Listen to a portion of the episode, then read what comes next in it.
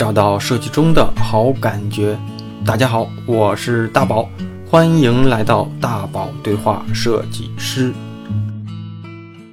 行，咱咱继续啊。那好，那上一期啊聊了更多的都是过往的这个从业经历，然后大厂的经历吧，大厂的从业经历啊，再就是啊、可能这几个可能微软聊的多一点啊，可能在微软的一些工作。可能我们外界不知道的这种感受啊，一些一些一些一些企业文化啊，其实从微软之后我就辞职了。嗯，啊，辞职之后就做着自由职业，微软是因为做的没什么意思了，三年半吧，接近接近四年，嗯。呃，然后你会发现，这确实是这样的，就是我做的事情跟设计越来越远了。嗯。虽然呃我还有设计的业务在我下面管着啊、当然我们在微软部门是平级的，嗯，我不带任何人。啊、然后我只是说对外去接那几十家设计公司啊、相当于是他们的活我来管理。嗯但是我在公司内部是不带任何人的，很很轻松。我觉得，呃，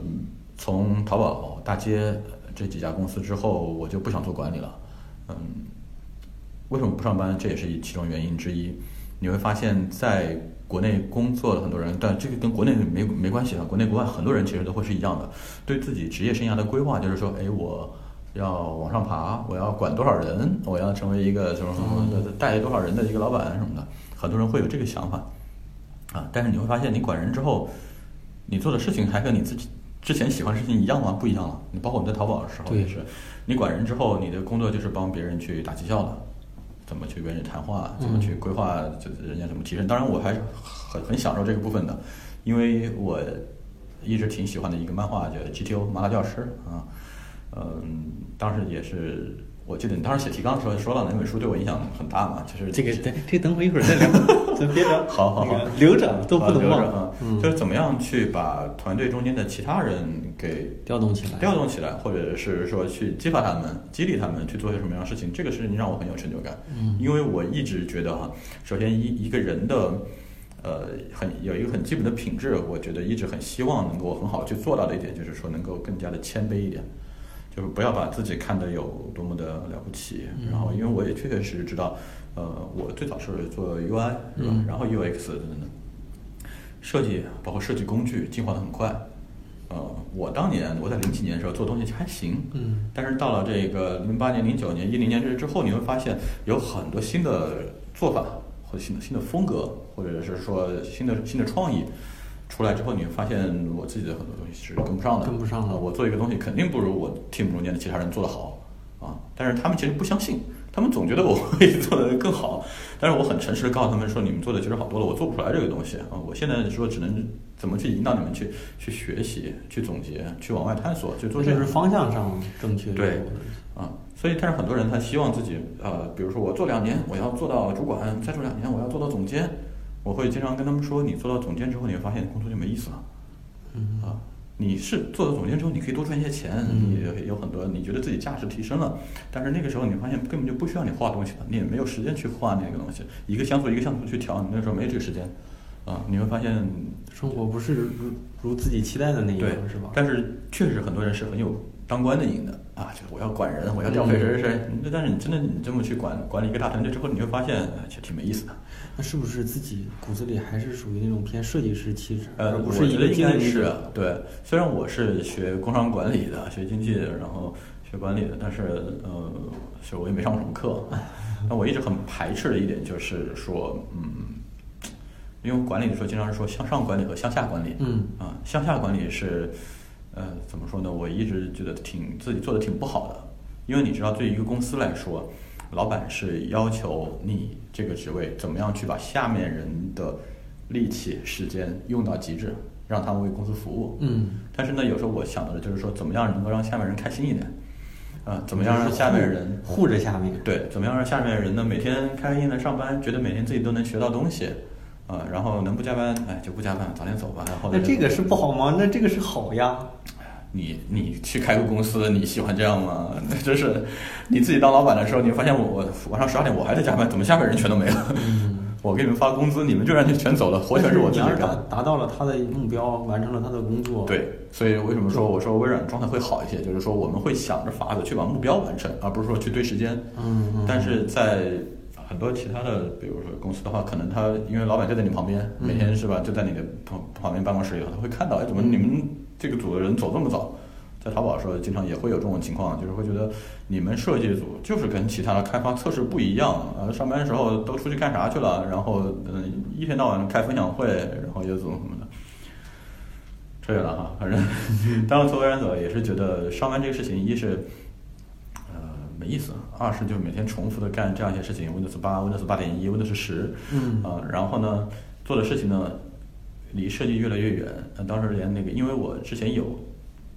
做前端的经验嘛，所以就是说那个呃后来现在 IE 就是新的浏览器 Edge 那一块的工作也放到我这儿，然后甚至中间有一段时间 Xbox One 游戏机嗯相关的游戏审核什么的工作也放到我这儿，让我来去做。嗯，老板有时候会觉得就是说我相信你，觉得你这个人比较靠谱，这些事情你就帮我多考虑点。但是确确实实这个事情是不是你喜欢做的，或者说你之前有没有经验的就不一定。那时候我就会觉得压力挺大的。然后还有一些事情呢，还有一些工作很荒谬啊，当然这些我们就不具体说了。嗯嗯，是因为在工作计划上面明文写的有这些东西，但实际上你会觉得呢，这个东西做不做或者是什么的，觉得最终最终结果是没有帮助的。但是没办法，你得去做，你得交交报告出来。所以，嗯，而且还有一点是因为在微软，你刚刚说的福利的问题，微软的福利一点很好的就是年假很多，然后它包括我们自己能够安排自己的出差或者什么这样的一个时间的话，你会发现每年自己经常都到处玩了之后，发现到年底年假还存着一天都没用。啊，因为这个是预审都自己安排的嘛，你可以合理的去安排啊，所以嗯，出去旅行的时间就就多多了，出去玩的多了之后，你就会发现这个心野啊心野了，真真的心野了，你就不想不想让老师在办公室待着，嗯，然后呢，怎么说呢？当时就觉得，哎，因为我当时辞职是我从从冰岛回来，嗯，当天早上在北京降落，上午回家收拾了一下，小睡了一会，中午去跟我老板吃饭，提出辞职的。就是冲动的还是早有打算？呃，之前几个月就有打算，然后被我老板劝下来了，啊，然后老板说你出去散散心吧，出去玩了玩一阵回来再说啊，然后结果回来之后马上就瞬间就提了离职，一定要走，啊，所以当时而且很亏的就是我老板比较生气的说你他妈不早说，我们今天下午决定要裁员，要通报裁员名单，你要早说的话我就把你放到裁员名单去哦拿一笔钱。我说算了吧，反正这也不不是该我拿的钱啊。虽然我们老板当时还是帮我努力了一下，但是没有塞得进去啊。嗯所以，所以我从淘宝的时候走了，走的时候亏了一两千万，然后从微软走的时候又亏了几十万，所以，嗯，没这么没这个命，没这个命啊。然后，也有很多老老实实在职场上班工作的人，可能到最后结果他会赚到很多钱，呃，但是我觉得跟后来我选择的生活方式可能是不太一样的。嗯我更愿意是说牺牲一些呃经济上的稳定，然后去换一些我时间上的自由。我觉得这个就可以解释成为我为什么要去要要离职了啊，要要辞职。嗯，然后而且呢，一般来说，我之前的职业中间，我在一家公司最长最长也就待过三年半四年，不到四年，所以当时在微软已经待到了我觉得比较长的时间了。我并不是说一定很死板的规定这个时间，而是说待到三年左右的时候，确确实实人会觉得没有新鲜感，所以想换个环境。但是你在国内换哪去呢？没有特别好的公司可以换。那当时是想好辞职，但没想好干嘛啊，对，啊？你就敢辞职？呃对，就想先先待着吧。真行。那那个时候是多大呃，我八零年的嘛，所以那个时候一五年呃三十五嘛。啊？那比我现在还再大一点。那那个时候正是我觉得生活压力最大的时候吧。呃，因为呃我们一直没有计划生孩子嘛，哦呃早几年还是一直不想要孩子的一个状态，哦所以那不想要孩子，两个人自己花钱就足够了，嗯啊，所以所以就觉得那就辞就辞了吧，啊，自己在家待着。我觉得是就是说，呃，你又干现在的事情，你干的如果不开心，然后呃又没有想好具体去干什么，我觉得稍微休息一下也没有关系，只要你一般在北京待着，社保别断就嗯 OK。我以前忘了是在哪篇里面写过，还是嗯说你工作上有三个指标是需要满足的，你才可以老老实实待下去。一是呃成就感，是吧？二是一个经济收入的一个能够达到你的这个这个满足。三是，哎呀，我居然都忘了三是什么来着？嗯，反正就是这三条中间有一条如果不满足，你肯定就比较难受了；如果两条都不行了，你可能就要考虑去除了；三条都不行，你就应该果断放弃这家公司了，是吧？你如果又不舒服，又没有成就感，然后又没有钱什么的，那何必还在一家公司待着呢？宁可不上班。但是很多人还是能受这个委屈的。嗯，我在以前的公司中间都有这样的同事。就是再委屈再怎么样，居然都能够挺过去，我很佩服这样的人。我我做不到。那后来辞职之后，像你现在的身份有一个标签叫顾问，嗯，那这顾问是一个怎么样的工作？呃，辞职之后呢，我打算呢就是嗯，做一个这种独立设计师的一个一个状态。包括我去年在那个那个什么那个，不是拿了一个。是服务设计那个十大杰出青年，虽然是提名奖啊，不是最后十个人，有十几个，呃，那个也是最后那个大屏幕上显示的也是我的名字，然后是独立设计师这么写的。嗯，后来呢，主要就是还是以前在微软的时候积累的一些合作伙伴关系。然后我在微软工作的时候呢，其实包括比如比如说当时我们微软和爱奇艺合作，或者是跟搜狐视频或者跟哪家公司合作的时候，他们 team 设计者的东西呢，我就会会经常在我这里也要过一下。但是当时呢，主要是针对他们在微软平台上做的东西。但后来中间这人脉建立起来之后呢，你会发现，呃，尤其那几年创业公司很多，很多创业型的公司呢，想请一个设计大牛去他们公司做总监或者怎么的，但是又发现呢，呃，一是呢花不起那么多钱请这个人，二呢公司品牌太小，啊，能找到人不稀罕去他那，啊，所以呢。也是之前有朋友跟我聊聊起这个内容，我们想想想想出来一个方式，就是说，呃，你顾问这种方式来加入到你的项目中间去，这样的话呢，我能够以我的经验和资历来帮助到你们，嗯，同时我还能够在一些对外的影响力上面来帮助你们去宣宣扬宣传你们产品，而且呢，你们不需要付一个全职员工的钱，就能够。是吧？享受到我们帮帮你服务，他们这个确实方案挺好的，所以到现在就三三三年四年了，我手上还不停的有顾问的活儿，就是因为你会发现一家公司，尤其初创型的公司，嗯，或者是经费有限的公司，他希望有这么一个人，但是呢没有这样的预算，嗯，可能会在这一两个月或者是这一个季度需要有这么一个人，他又不能请你过来之后。三三个月以后没活干了，就一直养着你，但是开掉你的又不合适。对，所以你会发现，顾问这种方式很好解决这个问题。那那这样的话，像像日常现在都跟哪个企业做合作？现在基本上我最常规的就是还是崔健啊，这块儿是可以聊聊。是那个怎么说呢？崔健他也没太多可以很好去说的东西，因为呃，崔健的经纪人有时候。有事没事，就是说，因为老崔自己手上有一些投资，啊，然后不是他音乐这块儿，音乐这块少，音乐这块就他那年演唱会的舞美啊，还有舞台设计啊，或者等一些这方面，包括舞台上的一些科技东西，他会来过来找我问一下。其他的的东西就是他们会有事没事，我们就碰一下，因为我们住的也近，然后就就聊一下，然后等等等等，我们会一起去计划一些，包括新媒体传播上面的东西，我们会去去尝试一下。然后还有就是，呃，我朋友在做一个。智能售货机，这个是我这几年一直在有帮他去跟这个项目，帮他团队去招聘设计师，然后呃设计师的培养啊，然后还有他们每个阶段的一个重点产品的产品设计，从工业设计，然后到 UI 什么等等等等，我们都会帮他去一起开会去过一下。嗯。然后还有就是，然后今天带这款手表是我参与设计的啊，一个朋友自己做手表的。嗯，包括那个这个手表的定位，然后他手表是个法国品牌，但是是个中国老板，然后怎么样在中国做市场推广，品牌相关的一些东西，然后还有，那这种呢，就是你几个项目不同的，其实就是定期跟他们某个时间碰头，嗯，分工，然后这个中间有它分为参与程度的深浅的不同，啊，有些尤其是互联网相关的产品，你会发现他们的频率就很高。呃，这个今天你白天去开会了，然后晚上微信上还要拉着你讨论个不停。但是有一些，比如崔健这种的，一个月、两个月我们才碰一次。然后手表这个的话，就一直在线线上的，我们线上聊聊清楚就可以了，不一定要见面。啊，然后还有一些其他的一些项目，包括呃，另外一朋友创业在做一个智能的跑步机，类似于 Keep 那个跑步机那种东西，就是在过完年之后集中的用了一个礼拜的时间做到他们公司。啊，我又回到了那种上班上班 坐班的那一周从周一早上一直到周五晚上，真的是，而且每天晚上都是九点十点才回回家啊，就是回到了上班的感觉。但是我们就集中就做了一个礼拜，然后确定一些设计语言上的一些东西。所以我现在更多的是说，嗯，我其实很感谢，就是请我去做顾问的这样的一些公司，能够帮我去解决一些我不上班但是这个经济上面的一些问题。那呃，还有一点就是我在这个工作场景中间能够学到很多很好玩的东西。你如果在一家公司上班，你可能会在一家公司待上一年、两年、三年、四年，然后呢，一直都是同样的一个内容，同样一个产品方向。对。但我在这个顾问的这样的一个环节中间，我可能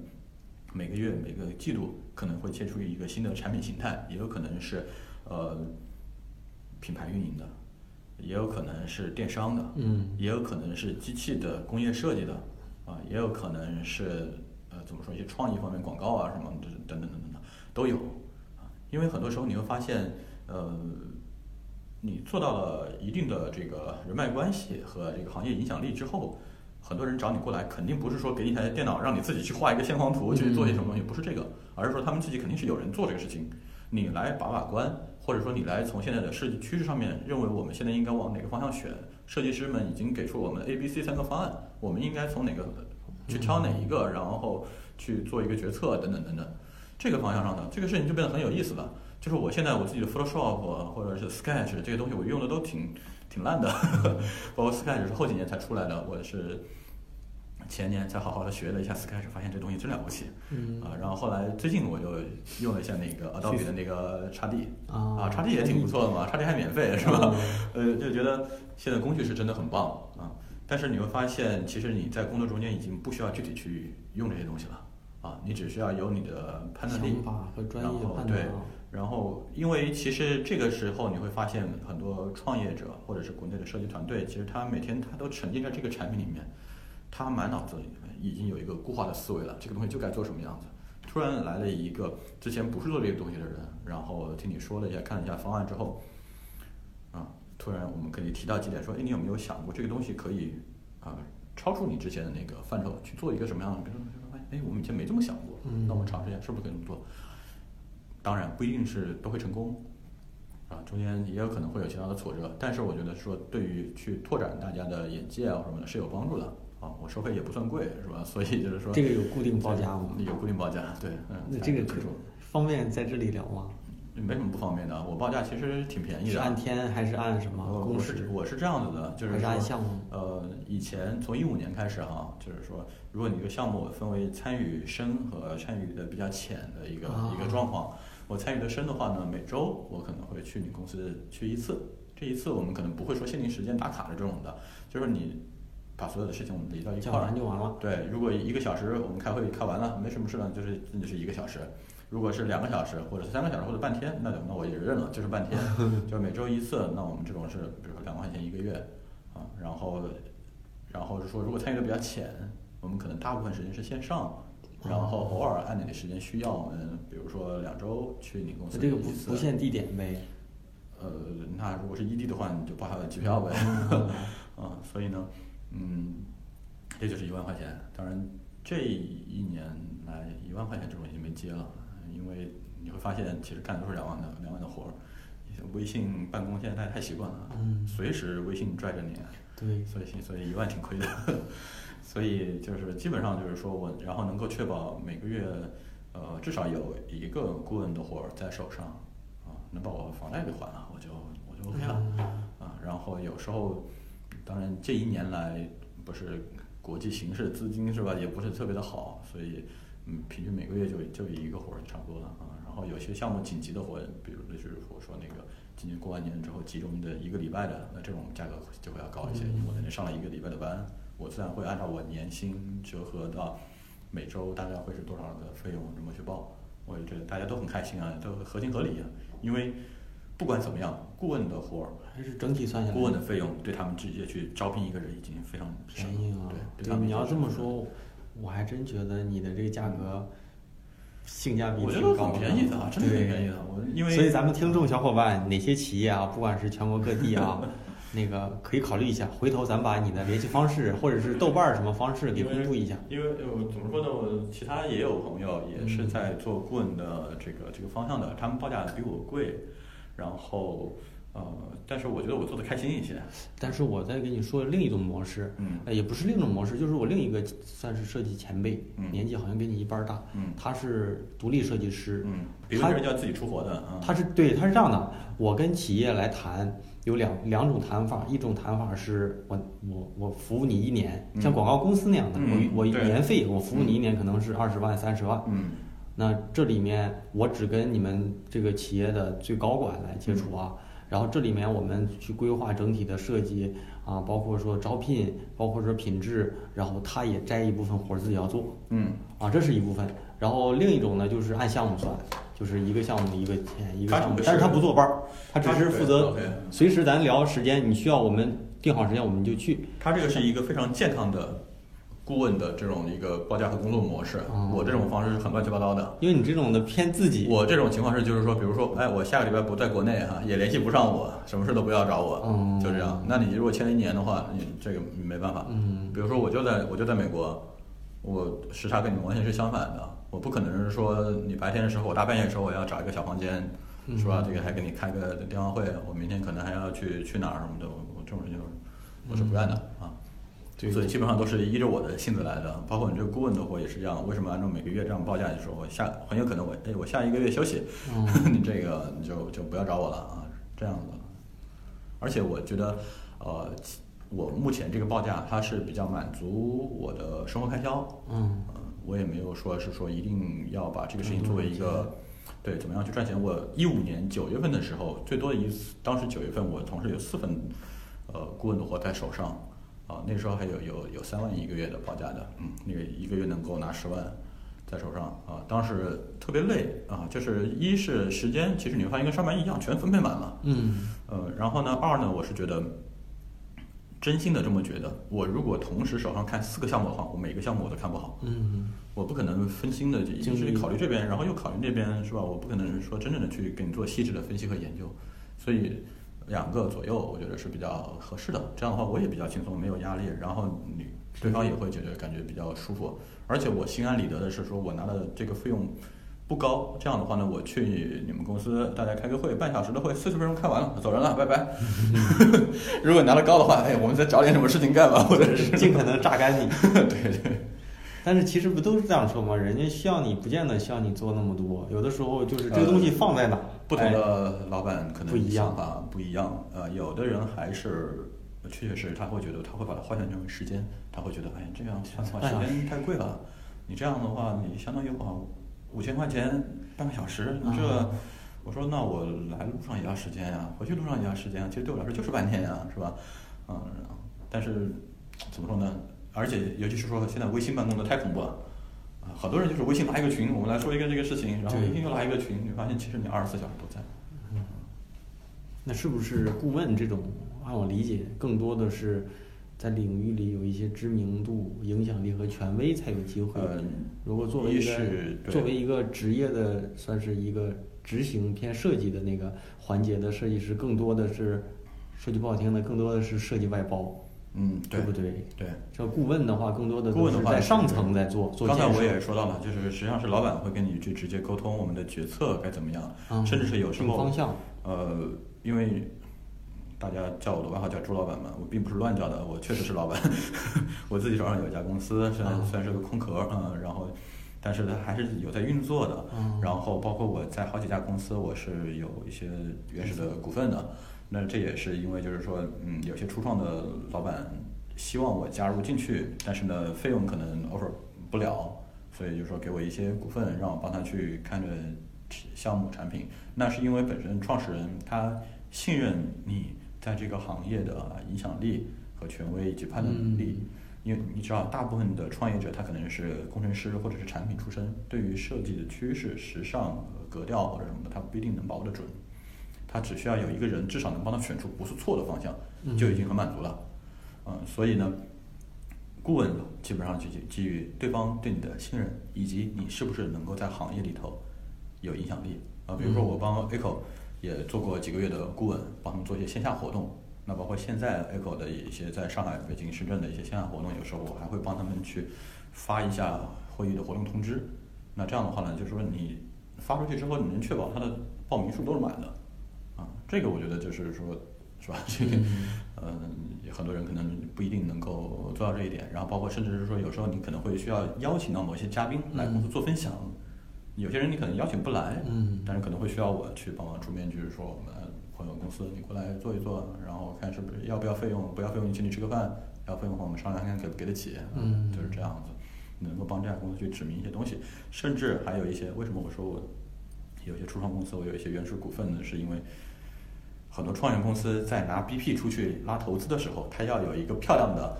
组成人员名单，团队。团队，对，你会发现这个团队中间，哎，我再加上一个人之后，他们的信心会增强很多。啊、这个时候，你会发现，这个时候你的作用是在各方面存在的。啊，甚至是说，我还有在某一家公司，我自己拿了最早的一些股份的，我到现在连他们公司整个团队都没见过的。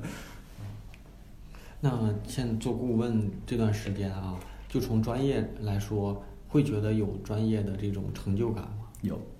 这个跟比工跟比工作比上班的时候成就感大得多啊因为刚刚说了，主要这方面你接触到主要是跨界的东西，呃，这一个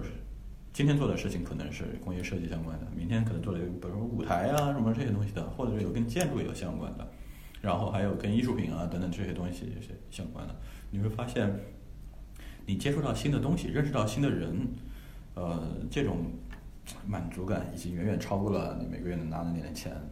啊嗯嗯，甚至包括，比如说，嗯、怎么说呢？就包括崔健的顾问那边，呃崔健的经纪人有时候经常就会介绍一些其他的，呃，比如一些大咖，呃，认识一下，然后说请教一些问题或者怎么的。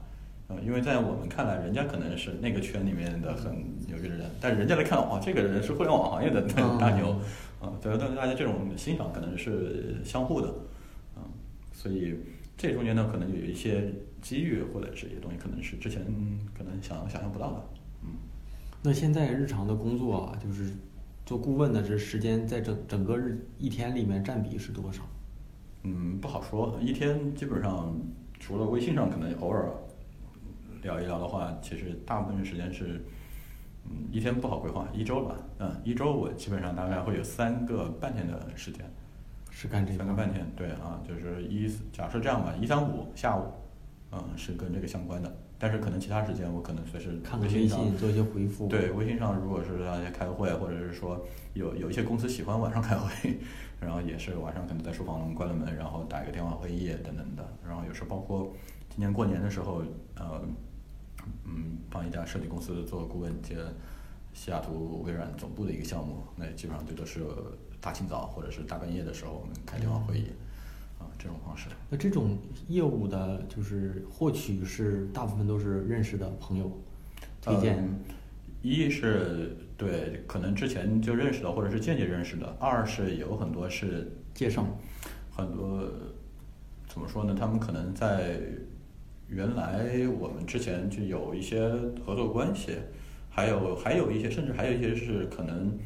嗯是拉了我之后，他们才拿到了投资，或者是说。哦或者是说这个怎么说呢？项目可能才才确定要做啊，等等，还有反正有有很多可能性吧啊，甚至是说有的公司是说他们找了哪一家设计公司来帮他们去做外包，然后但这个中间希望我能帮忙一起把关这个设计公司，比如说假设我介绍 Eco 或者是哪家公司去帮这家公司做设计，然后好的，这那这家公司说要不朱老板你跟着我们一块儿，啊、你跟 Eco 沟通的更加顺畅一些啊，这种方式。嗯那聊聊顾问这块儿之后啊，咱可以聊聊就是就是做顾问其他的一些身份呗。嗯比如说嗯像你其实也是一个，我认为是一个自媒体的大 V，最起码在豆瓣、知乎上在在豆瓣算，对，知乎其实不太算啊，知乎我才一万多，是吧？这个嗯，不多不少，其实不算多不算是了吧不算吧，我不知道，反正那我跟这个豆瓣呃不知乎粉丝最多的关系还不错，但 是他们那才豆瓣粉丝最多的两个人是吧？像他们那才才才叫大 V。啊，我这知乎上我我已经知乎上很久不发新的东西了啊，因为知乎这一年好像也不太行。呃，豆瓣上我还是比较喜欢，嗯豆瓣算算大 V 的啊。嗯，然后像大 V，然后写作，嗯，啊，然后还有什么？其实我认为你还是一个旅行者，呃，旅行这个践行者旅，行这个其实大家谁都能做嘛，有时间有钱，都谁谁都能做，关键是有时间。我觉得关键是有时间。那你既然不上班的话，时间其实是很好去把控的。想去哪玩，啊、很多时候其实比如说你在工作的话，你会发现，哎，明天可能去哪有张特别特别便宜的机票，但是没办法，你要上班。啊，不上班就没关没这个事情了。我想去哪我就去哪，哪个地方便宜，哪个有特价或者怎么的，我就我我就去了啊。然后经常有的时候慢慢的现在都是直接就都能够，我现在基本上也都是公务舱，公务舱其实花的钱也不比其他人经济舱贵，你的时间调整好了，其实都 OK。呃，旅行这个事情，我觉得，包括我之前那本书上其实也有写到过啊。起初可能它是一个很好玩的一个事情啊，玩久了还是挺累的，呃 挺挺花钱的。我发现我早些年所有的钱全都花在旅行上面了。嗯嗯，你，但是旅行是个很好的事情。你会发现，你去的地方越多，然后去的某同去同一个地方次数越多，嗯然后越深入，因为我们基本上不太可能一次就很深入去了解一个地方。但是你随着你去一个地方的次数越来越多的时候，你才会真正去懂某一个地方。当你懂了世界上很多不同的地方之后，你会发现，啊、自己和自己所处的这个环境真的挺渺小的，啊，就是它能够把你自己打回到一个什么都不是的一个状态，去让人重新去看看我自己到底该干些什么，不该干些什么。嗯啊，我觉得这个其实挺有帮助的。那你像你除了顾问的工作之外啊，嗯不是还有很多时间吗？嗯那这些时间除了跟家人在一起、孩子在一起，还会做一些什么事儿？因为在半年之前也没有孩子这件事嘛，这个，呃，自己很多兴趣爱好嘛，嗯我早几年自己做皮具，嗯做点东西玩，然后，嗯，这几年也没弹琴了，嗯，说起来也挺愧疚的。然后我主要大部分时间看书写东西会比较多，嗯，然后想想看还有什么呀？所以我感觉跟你能聊在一起，就是你的一些习惯我也有，嗯就是写东西，文艺青年但是但是我好像没你写的多，我是这样子的，我基本上呃阅读计划每年是一百本书，一百本吧。对，然后呢，有时候抄，有时候少。嗯然后我基本上以前都有在豆瓣上去做上标记。嗯啊，然后最多的一年可能就是前年就是超过了一百多吧，一百二十多什么的超了嗯啊。然后后来就减少了一些，嗯，因为发现其实去奔这个 KPI 没意义。呃，想看什么就看什么，然后还有有时候有一些书在豆瓣没有条目啊，这很很那啥的啊，在看了也要求不上。嗯，看书我觉得是一个很重要的一点啊，大部分时间其实我觉得我应该是我所有认识中人中间把 Kindle 发挥到最极致的一个人。啊，你是用 Kindle 看？呃 Kindle 和纸书我都看，那纸质书多还是 Kindle 多？呃，现在慢慢的转到 Kindle 上面来了，因为嗯，整个的怎么说呢，自己所在的地方也也不一样，有时候深圳，有时候北京，这个，然后有时候国外对到处跑着，Kindle 还是方便一点，嗯。但是指数确实翻着舒服很多，嗯。然后 Kindle 能帮了很大的忙，然后我的 Kindle 应该是我认识人中间基本上每两三天就要两天吧，每两每两天就要充电的一个人，但是我以前 Kindle 是一个月不充电都没关系的。对我家里两个 Kindle，但是我用 Kindle 看完的书估摸不超过五本儿。我三个 Kindle，车里放一个，啊然后呃床头放一个，然后还有因为那个有一个就包里就随随身放一个，对啊，这样的话能确保它几个都是都是同步的啊，然后不会忘了带哪一个。可以聊聊你写东西的事儿吗？比如说，嗯我我印象没记错的时候，当时在那个好像分享上那个活动里，你说你为了写本书去日本，嗯，好像是单单独待了一段时间。对我辞职之后，从微软辞职当天，呃，离职办完离职手续当当天晚上我就已经在日本了。在但是早就买好票了有呃计划对对啊，嗯，怎么说呢？嗯，写作这个事情其实挺有意思的，就是因为在我们这一次聊天之前，有很多其他的朋友，不管是访谈或者是那个采访的那个自媒体的人，都是嗯。来聊我写作的一个身份的。嗯，我前几天又收到了一笔稿费，然后是那个是这本书的，我然后这么算的话，这本书已经成畅销书了，应该有五万册以上了。哇，五万册，对，五万册，按照出版社的标准，就是说超过五万册，然后就算是畅销书；五万册以下，你都达不到这个畅销书作者的这样的一个一个级别。虽然这本书，呃，老实说，我这个得跟你一会儿单独再聊聊。这本书我自己不太喜欢，因为它不是那种我自己想出的一本书，只是啊出版社认为这个题材我们可以包装一下，可以卖卖。对，然后呢，我既然不上班，然后顾问的收入又不太稳定，那我当然赚点钱是理所当然的啊。所以，我刚刚不是给你拿了两本书吗，说的可真实在。我觉得我说东西其实都挺实在的，对。然后我其实这几年一直在写小说，啊然后呃，短篇小说有很多在那个嗯、豆瓣上应该很多都已经发了，然后有一些有一些呃刊物上也有登过，然后短篇小说有计划，去年本身是要做一本书出来的，然后另外有两个长篇，去年也已经完稿了，就我正好赶上去年那个书号卡的特别紧，然后出版社那边出了一些问题，所以到今年最近反正他跟我说有一本长篇，应该最近也要准备做封面设计，要开始出了。然后另外两个呢就是排着队，嗯，出版行业和你们以前做互联网是不一样的，嗯出版周期是很慢的。那我自己也在平面媒体待过，我知道是吧？嗯，你说你同时有三本书稿交上来，你又不是一个什么几百万册的销量的著名作家，那我们不可能说把全部的精力都扑在你身上，帮你把三本书都做了。我只能我们可能只可能出一本，然后卖的不错，我们再出一本，我们再出一本，可能就你这样都是在一家出版社吗？啊。所以我现在也开始聊其他出版社了。这个好好放出来吗？这个没关系，这个这个这是很公平的，因为怎么说呢？个出版社那是那个是那个是博济天卷的啊，博济天卷现在是出版公司，然后出版社印刷是另外的，他们中间还有一个啊一个机构。然后怎么说呢？就是嗯，我其实是一直希望把小说给写好，包括我在微软最后一年，我就一直在写写小说。然后当时我在豆瓣上的粉丝累积起来，其实也都是靠最早那个小说量出来的。我最早当时粉丝突破一千五的时候，我都觉得很吃惊了。嗯然后后来到了现在三万多，马上四万什么的这种的，这已经啊无所谓了。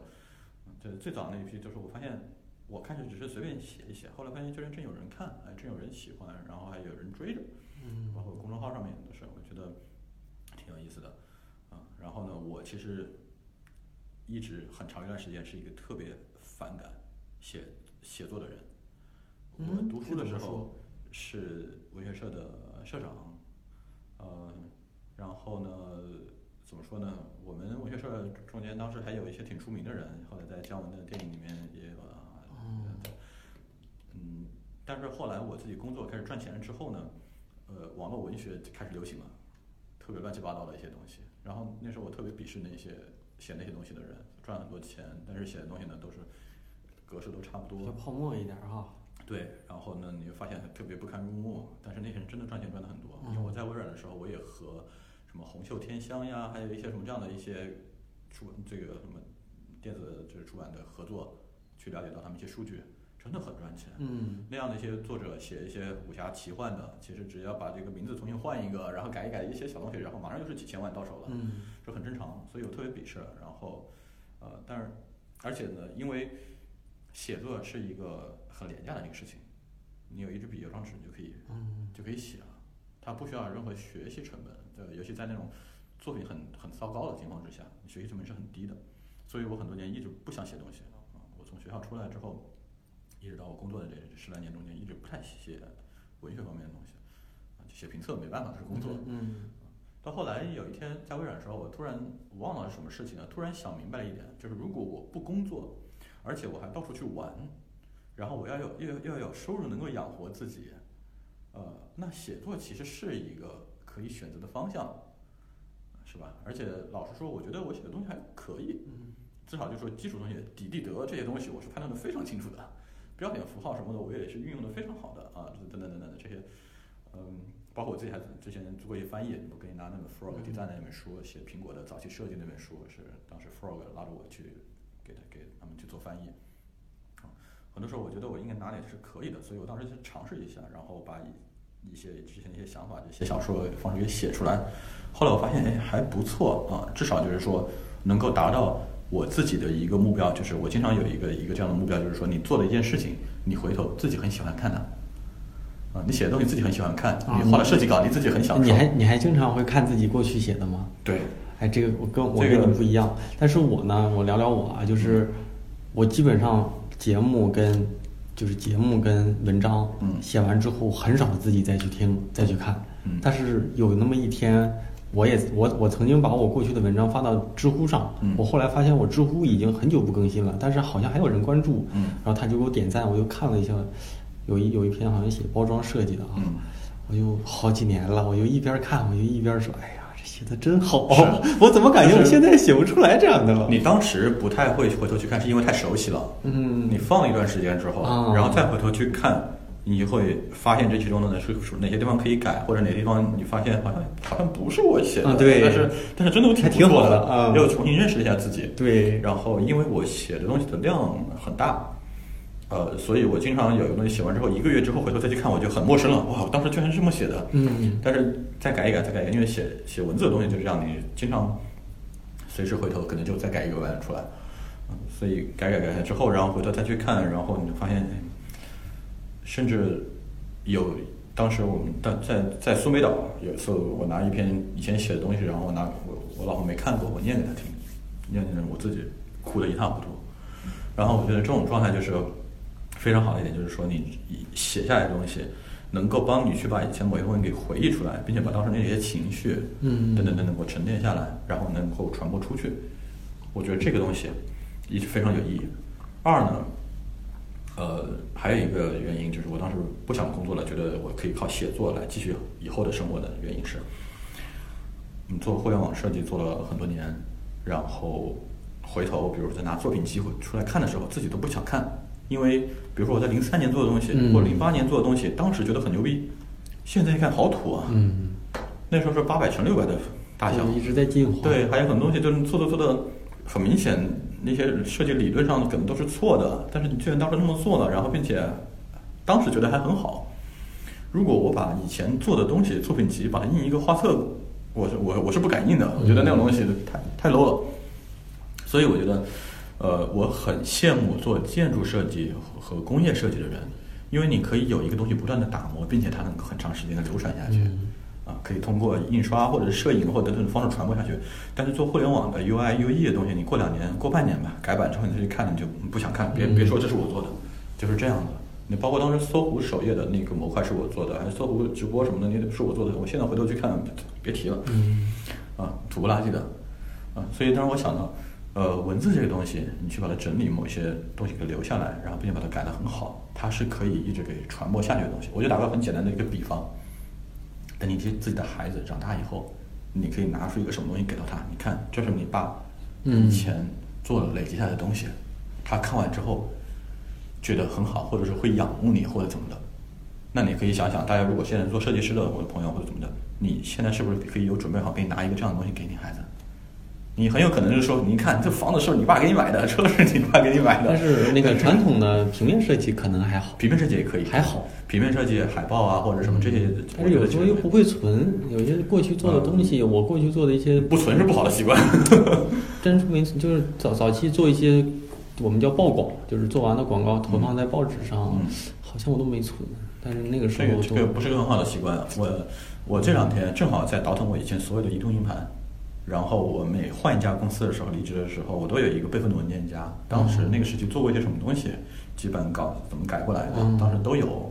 啊，只是有些惨不忍睹，不敢拿出来看，但是它都在。然后我这几天在整理合并文件夹等等的时候，我还在想，有些东西什么什么东西是以后可以让孩子看到的，让他觉得还可以；有些东西太丢脸的就别看了。所以就是我觉得你哪些东西是可以传承下去的，啊，比如说一些很多做手艺的人，木工、啊皮匠或者是怎么怎么这个建筑等等的，我觉得它的东西是可以传承下去的。但是做互联网的设计，好像它不是一个能够传承下去的东西，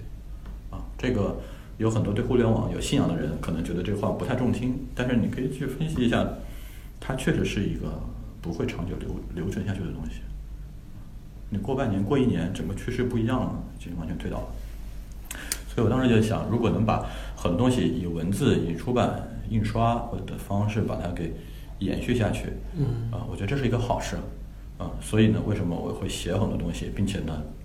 大家比如说我和出版社，我们包括我有我自己的出版的经纪啊，经纪人他们会自己去去筛选着，他们去判断哪些东西适合呃去进行出版，或者是这个标题怎么改等等等等，我们怎么去把它给给做的你自己又喜欢，然后商业上又比较成功，等等等等的。那你那个每天有自己的写作计划吗？没有，以前有。那那现在算下来大概是，比如说你多长时间能写多少字？你有算算算过？呃，没算过这个。我多的时候一天写过一万一，哇，就是早上起来六点突然醒来，然后就睡不着了，然后六点到八点之间就写了五千字，然后白天再改改改改，就是居然就超过了一万。嗯啊，这是我写过最多的一次。然后我以前也有定过计划，每天一千字，然后后来发现每天一千字这种这事情太容易满足了，只要你当天有状态，两千字至少。但是一千字是一个很小的目标，就是啊，所以我觉得后来这个不定这个目标了。这个我跟你讲的话，虽然我也写啊，这个我，但是你可能你写的更多的是非专业类的，是不是？嗯，我可能写专业类的专业的东西会比较麻烦一些。我之前就定一千字，后来定到七百字，后来定到五百字。但是专业类的，就是像我吧，我是那种写东西的时候，呃，写公众号，呃，写公众号、写文章的时候，感觉跟写书的感觉是不一样的。完全不一样，完全不一样。我跟我跟我的编辑认识了这快两年，之前是经常被他怼，就是就是因为我每次一写书的时候，我就会考虑的特别多，下笔就特别钝。嗯但是写公众号什么的，就像说有时候可能感觉来了一小时我就能写出这来。是这是是这样的。我最早开始写的时候也是跟你情况一样。所以我就所以我就后来写了贴贴了一个小便利贴，上面写着什么，就往外倒，先别考虑那些。跟我一样，我有段时间桌面是这个，桌面上面写的是这个意思，只管打字，只管打字，不要管你打的是什么。然后包括还一点换个好点的机械键盘，挺好的。是有用吗？有用有用，能够让你噼里啪啦就不想停。啊，这样的啊，但是有有跟苹果配套的机械键盘吗？不过现在蓝牙键盘都可以啊，啊蓝牙键盘都可以的。我回头推荐你。我用的就是苹果的无线的苹果的那个不行，苹果那个不行。啊，键盘还真有帮助啊。这真有帮助，就是你那个，比如说用那个，我现在用轻轴的比较顺手一点，我各种轴全试过之后，你会发现，让你的我们当时设计方面、用户体验方面有个专业词叫那个肌肉记忆嘛，嗯，让你本身那个肌肉它有一种在在键盘上跑啦跑啦跳舞的这种感觉之后，你会发现你想停都停不下来。啊，那你把你那个推荐给我 OK，啊嗯，那就是其实现在还是有写作计划，但是每天不固定。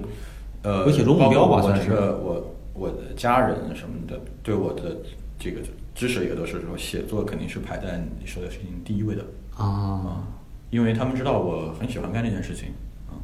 写作和看书，我觉得是，然后这两个事情是相辅相成的。嗯有段时间如果我写的特别多，我可能倒不出来东西，我可能就会停下来，好好的看几天书或者怎么的对。然后有时候可能就看书看着看着倦了，然后就干脆就就直接去写东西。这个，嗯，怎么说呢？这是一个挺挺难过渡的一个阶段。但是当你习惯了写作了之后呢，其实我觉得很有帮助。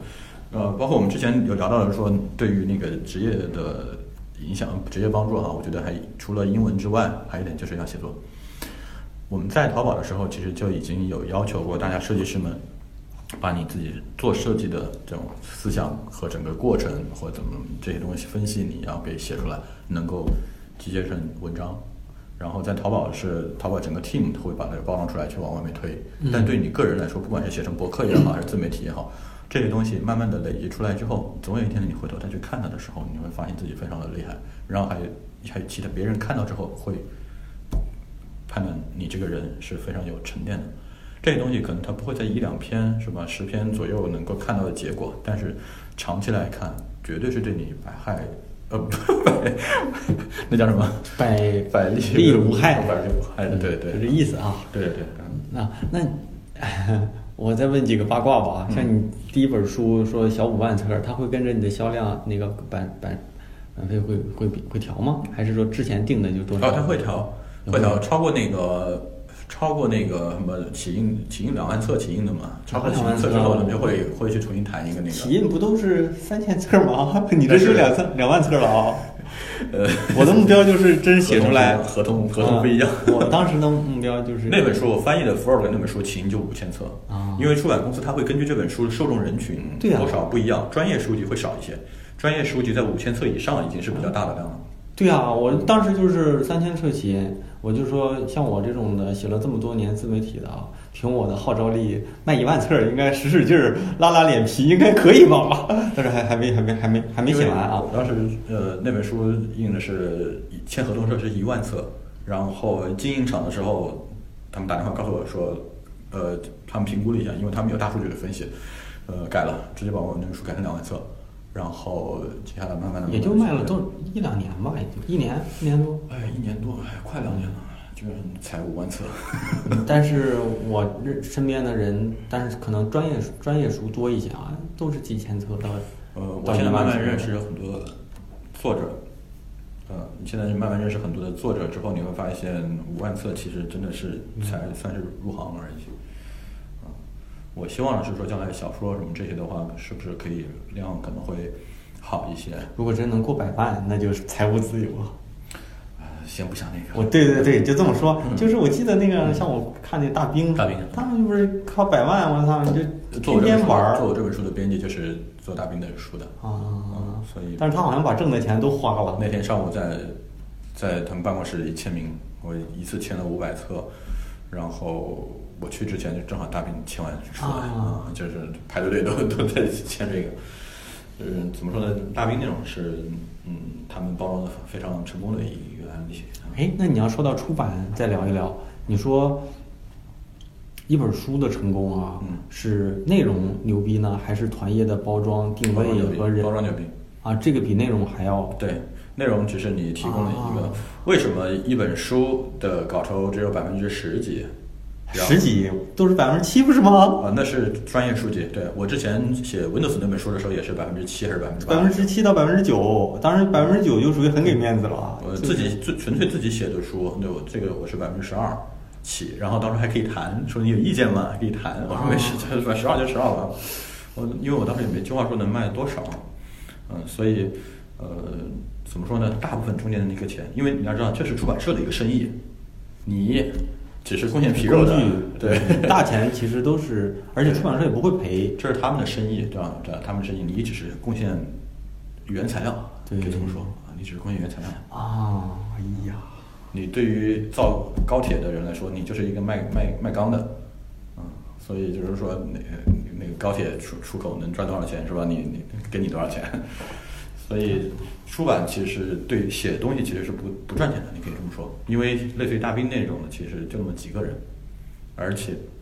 张嘉佳什么的啊，这些张嘉佳、大兵的书都是我做这本书的那个，他们跟的，那那都是行业里的头部作家对哈。然后所以我说跟他们比起来，我这个算是卖的特别少的了啊，嗯，但是呢，怎么说呢，嗯，前两年中国的影视化做的比较好，所以小说有一个其他的机会就是。改编，啊，这个是可能会有经济效益的，嗯，但是我觉得对于我自己来说，我还是觉得这个事情很好玩，呃，愿意去做，嗯，要做专业的和做这种就是这种大众文文学的啊，是属于一个出版社的都能做的吗？不是。比如说我之前的技术数据，包括那个翻译的那本 Frog Frog 设计那个极简设计那本书，是都是电子工业出版社。啊，对对对，电子工业也有。然后其他的就是那个这种文这种文学类的，就是专业文学类的。对对对，其他的是不一样。怪不得找我的都是专业类的，那些编辑感觉都很谦卑啊，你写就行啊，那个你你只要能能这都。因为专业的数据的话，对于那些编辑来说，能找人找到的，你们都是都是老师，都是大牛。对，找这样的话就是编辑会牛逼一点，编辑会牛逼一点。那我们手上几千万、千亿的都有，对对对，懂了。这卖五万册算啥？我以为我有一天也可以写点别的，所以总是我很很发着他们。哎呀，那个帮我问一下书号怎么样了呀？啊，是这样的。对。好，那其实就是嗯，就辞职之后，主要就是做这两件事多。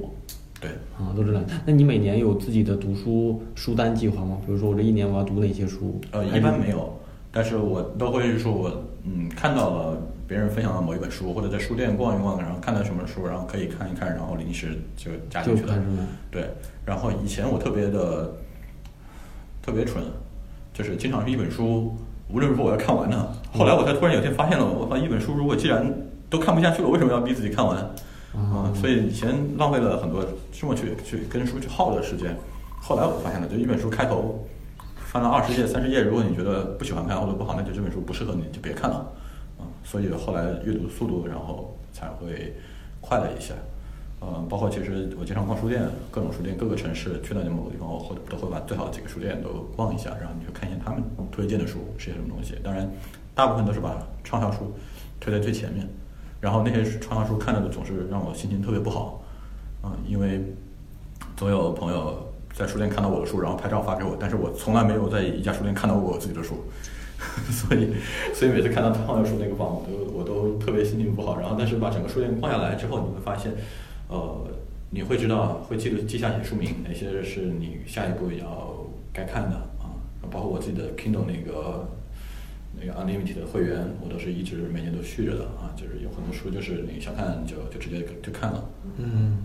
那我和你今我今年就是做了个变化，以前我也是凭着感觉，然后我书架上有很多书，突然这个阶段，哎，我说这本书想看了啊，就看了。但我今年故意调了一下，就是我在上个月吧，还是大上个月，嗯我列了个书单，嗯呃，十五本左右吧，但这书本有的特别厚，有的是属于类似于教材类的书了，嗯比如是像什么艺术的故事啊，什么那种，就这么厚那种艺术故事其实就一天就可以看完的好吗？是吧一半的是图，嗯，百分之六十我还没打开，好像五百多页还是多少页啊？就是我六十是图。啊、我我列了一个大概十五本的书单，就是我我是想着就是这一年你可以一个月看五本，然后一个月不看啊，但是嗯就先把这些给干干出来。但是你会发现阅读其实也是个习惯。嗯，但是我反正这一一个来月看书稍微少一点，反正我以前也是看书。其实有挺有意思的，就是呃，书单其实并不是一定很有用的一个东西，而是说你想看的时候，拿起来就看就好了。为什么要有书单呢？因为因为有些书，我认为在我这个时间对我来说是有帮助的，但是我懒，或者是我觉得这本书比较烧脑。呃，借口。呃，我真觉得，因为有些书确实是它啊，就是当然，专业业书籍烧脑，对啊，对这个是很正常的。因为你可能你看小说这些文学的多，文学的多多一些我不怎么看，我看的都是就是偏专业、类专业、心理学什么的，就这种什么格式塔心理学这种、嗯这种书，如果不逼着我，我都买了一年多了，还放在那。但实际上是说，我们很多人他是买书的时候都是，比如说京东有活动，或者是什么有活动的时候，嗯一次囤一批。但实际上应该是说，你想看哪本书的时候，就买哪本书，嗯然后买回来就看嗯啊，这个就很好了。囤书就永远不会看。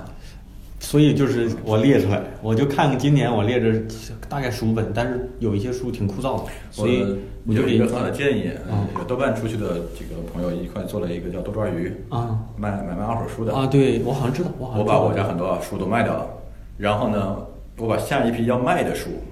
也都放在那个他们那个那个他们那个卖书那个单子里头了。每天打开看一下，就发现我靠，这本书我要卖掉了，我得赶紧看一下。啊。这个时候你就会有紧迫感，赶紧看完就把这一批卖掉，然后又可以拿点钱回来了啊哦，挺有意思的。好，那我觉得咱们这一这一这一半场啊，聊的都是这种嗯生活之外的、生活之外的，所以咱们就到这，然后把这个关掉，然后再来一场。好的，节目听完了，我是大宝。不知道大家听完这期节目过后啊，有什么感受？那我作为面对面的现场的倾听者，我最大的感受还是崇拜跟羡慕吧。那崇拜这位前辈做事情的果断和勇气，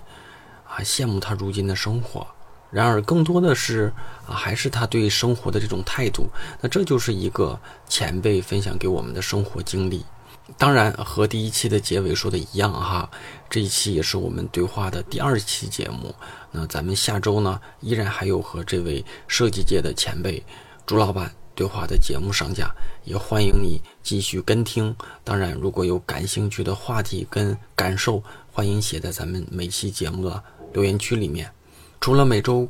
更新的节目跟公众号的文章推送之外，如果你是我这个节目的粉丝，亦或是希望我能够为你在专业、职业或是近距离的一对一解答，你认为我能够帮助到你的问题呢？欢迎加入我的在知识星球开设的知识社群啊！加入方式呢，就是在我的公众号“大宝频道”里回复“归队”即可以收到进群方式。在这里，每天我都会为大家啊解答关于职业和专业的相关咨询问题。啊，除此之外呢，未来还会有上过咱们节目的嘉宾陆续在这里跟大家做一做近距离的接触。那如果你对这类形式比较感兴趣，或是呢你就是大宝对话设计师，或是就是我的超级粉丝，那赶紧进群就没错了啊！虽然是付费的社群，但现在一定是进群的最合适的时间。进群方式我再重复一次，就是在我的公众号“大宝频道”里回复“归队”，归来的归，队伍的队即可收到。好，节目最后啊，再读几个每期为我们电台打赏的听众朋友们啊。那第一位叫薛林林，下一位飞行怪兽，下一位社大叔，嗯，暮日，丽娟。猪猪和每期都能读到的老朋友冬雨已逝啊！每周三晚上十点钟左右，网易云音乐、喜马拉雅、荔枝 FM 和苹果播客同步更新。如果你是我们节目的粉丝啊，你随手的分享、评论、打赏，都是对我能够坚持下去最大的鼓励。好，那咱们下周再见吧，拜拜。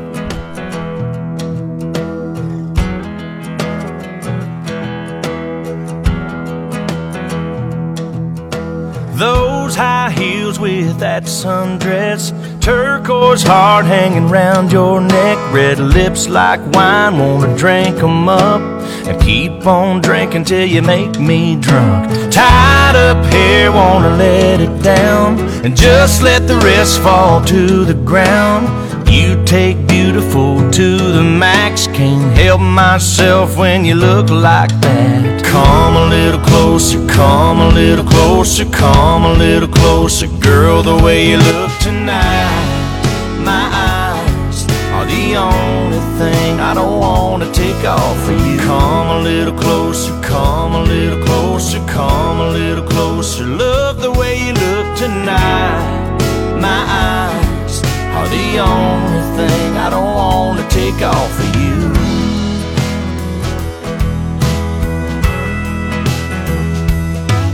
There's a million stars dancing in the sky, a picture perfect moon so bright. But I don't care, I'm looking at you.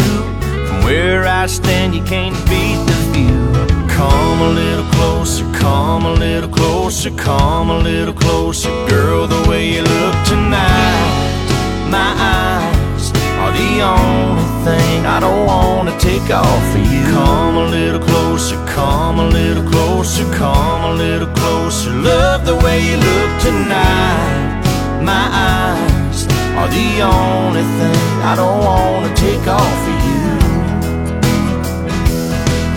My eyes have seen some amazing things, but girl, my eyes ain't seen nothing quite like you. Hey, baby, come a little closer, come a little closer, come a little closer, girl, the way you look tonight.